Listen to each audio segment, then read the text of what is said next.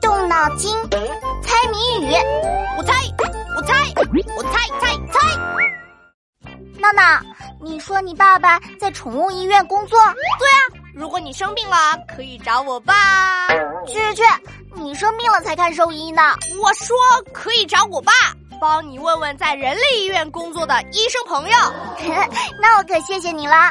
你爸爸是兽医，那你肯定也对小动物很了解喽。那是当然啦。那我出个小动物的谜语考考你啊！你这是学生考老师呢。听好啦，谜题是：一年四季穿皮袄，站着没有坐着高，冬天雪地画梅花，夏天最爱吐舌头。打一动物。一年四季穿皮袄，冬天雪地画梅花。呃，我知道，这种动物身上毛茸茸的，而且脚印像梅花。据我了解，小猫和小狗的脚印都像梅花，而且身上都毛茸茸的，让人摸着完全停不下来。哇，这么快就要被你猜到了？那究竟是小猫还是小狗呢？就是站着没有坐着高，这个特点好有趣啊！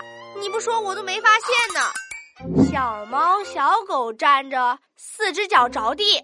如果它们坐着，上半身立起来，的确更高了呢。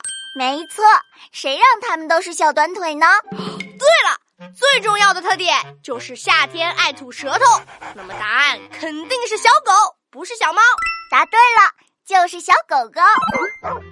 我想问你，为什么夏天爱吐舌头的是狗狗，而不是小猫？明明猫也会吐舌头呀，因为小狗身上没有汗腺，夏天热了不能通过流汗来散热，只好通过吐舌头散热来让自己凉快下来。而小猫吐舌头呢，大概是因为因为什么？因为它忘了把舌头收回去而已。啊，怎么这样？你不是骗我的吧？你有没有发现？当你给猫咪挠痒痒的时候，它特容易吐舌头，这表示猫咪很信任你，很放松，导致口腔的肌肉也放松了，一不小心舌头就掉出来啦。原来是这样啊，好可爱哦！我要赶紧回家摸小猫去喽。啊，等等等等，我也跟去摸。同学们别走开，翻开我的谜语小本本，考考你。